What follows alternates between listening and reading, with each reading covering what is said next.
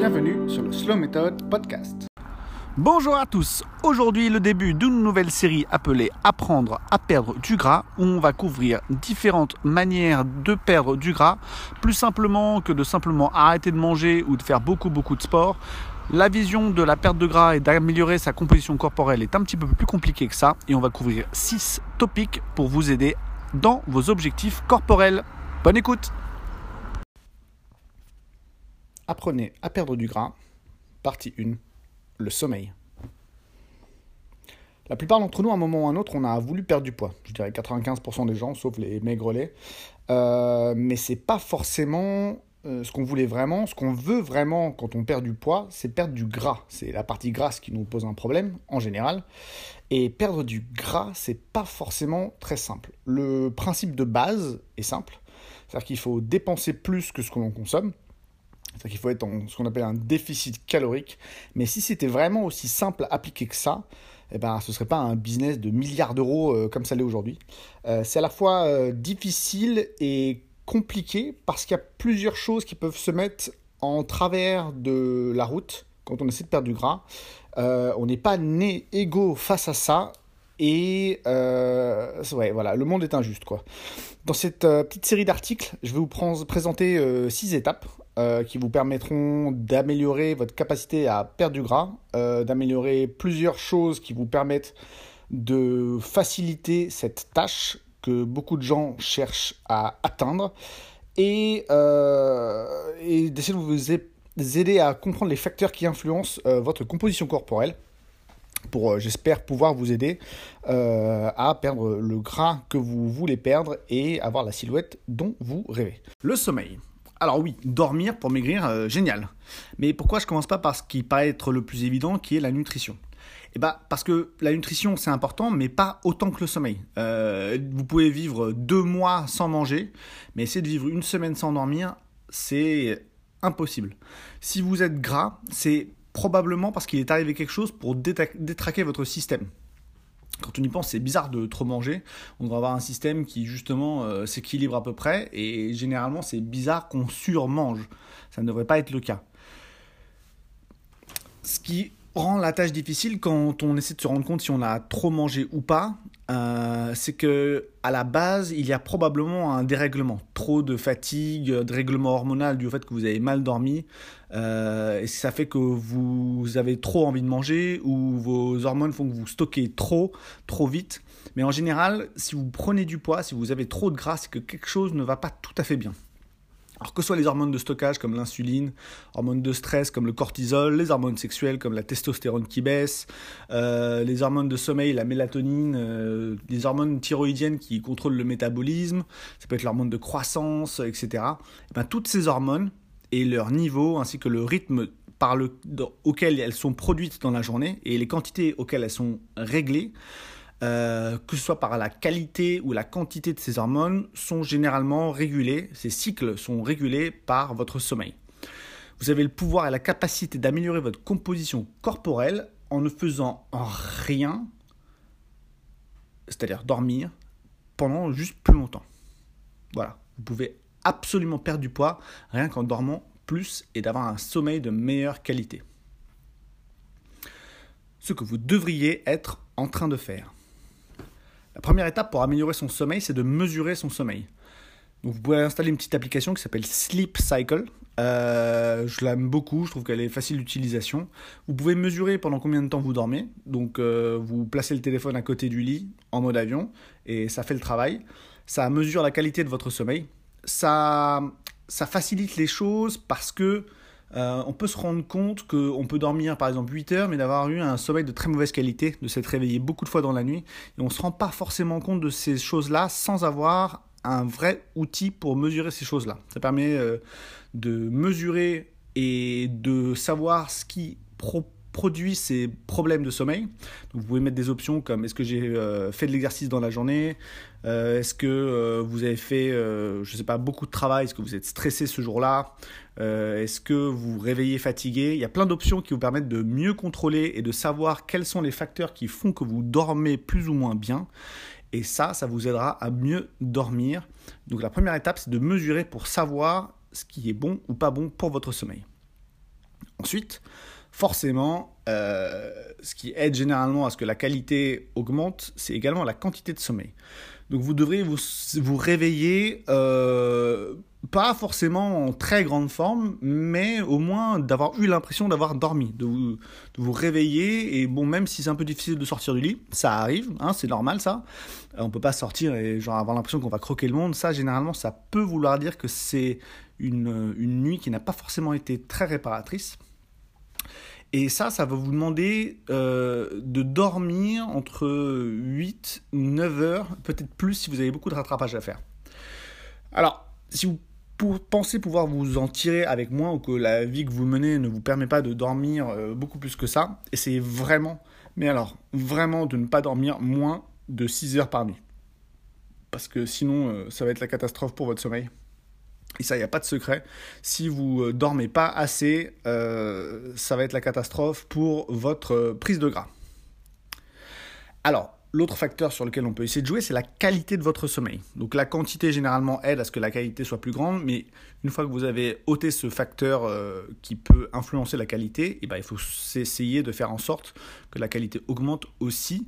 Et pour jouer là-dessus, on peut faire différentes choses. Donc la première chose à faire généralement, c'est que on a tendance à dormir avec une petite source de lumière euh, dans la chambre.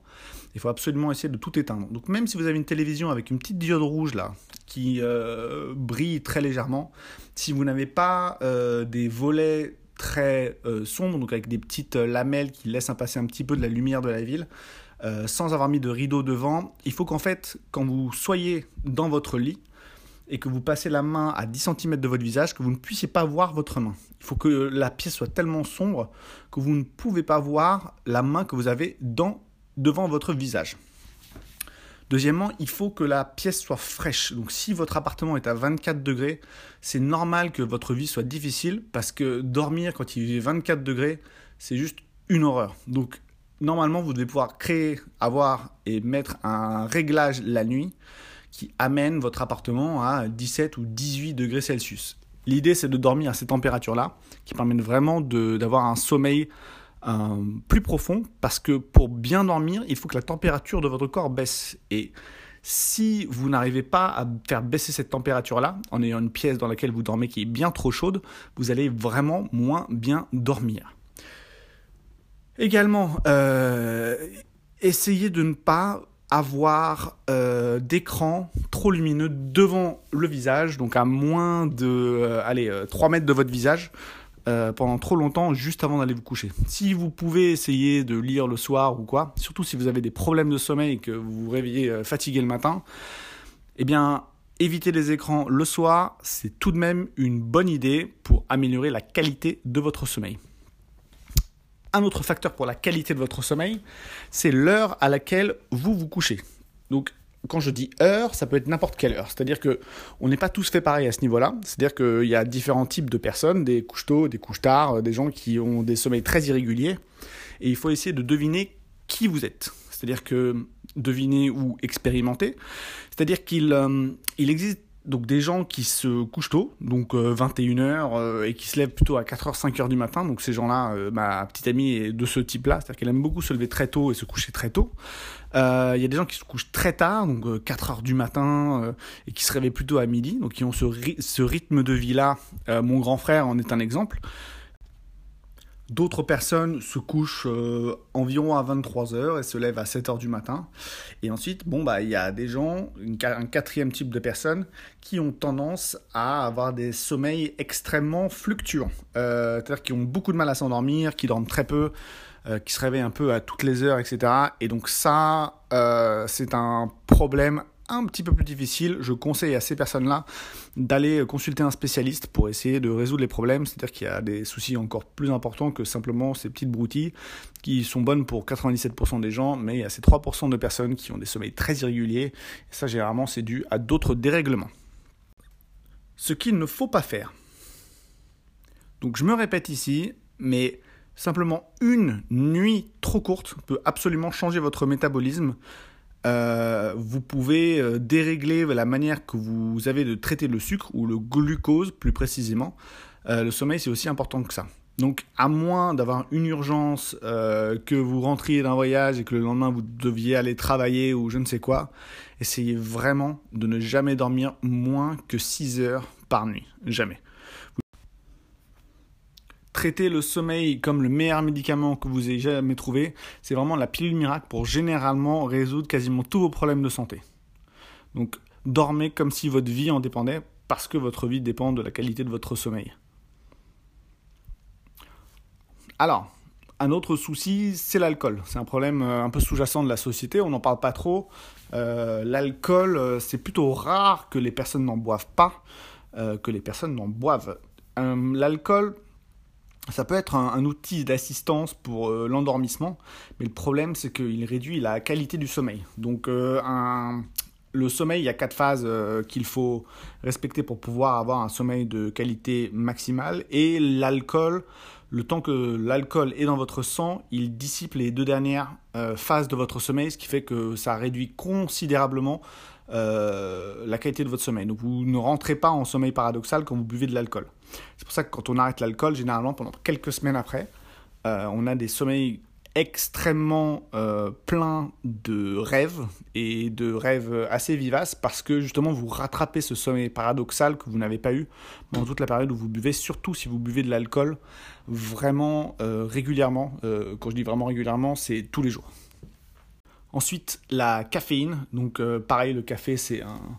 C'est un excellent outil, j'adore ça, j'en bois beaucoup, mais c'est vrai qu'avec les années, j'ai réduit euh, la quantité et également l'heure à laquelle je buvais mon dernier café. Donc avant, je disais, bon, bah, je finis de boire mes cafés à partir de 4 heures, donc 16 heures de l'après-midi. Je me suis rendu compte que mon sommeil était toujours pas euh, de très bonne qualité.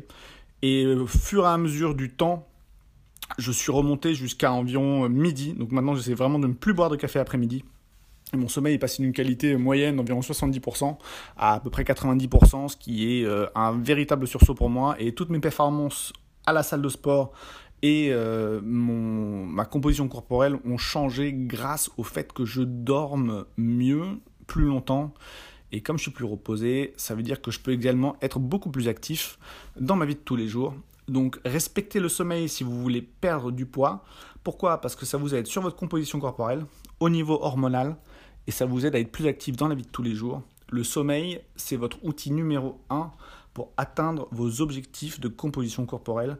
Et on y reviendra plus tard, mais le fait de mieux dormir vous permet également d'avoir beaucoup plus de volonté. Et la volonté va être très importante pour la partie 2, qui est la partie nutrition, que je vous invite à écouter très bientôt. Merci pour votre écoute partagez et likez, mettez-moi quelques étoiles, ce serait génial. Si vous voulez plus de contenu, vous pouvez aller voir sur mon blog, sur mon Facebook, sur mon YouTube, mon Instagram et mon TikTok. Tout ça à The Slow Method en un seul mot, T-H-E-S-L-O-W. M-E-T-H-O-D. Sur tous ces réseaux-là, du contenu différent, du contenu varié, un petit peu d'humour, des vidéos éducatives tout ce que vous voulez sur le sport, la nutrition, la méditation et le sommeil pour vous amuser et en découvrir un petit peu plus avec moi. Merci encore et à très bientôt.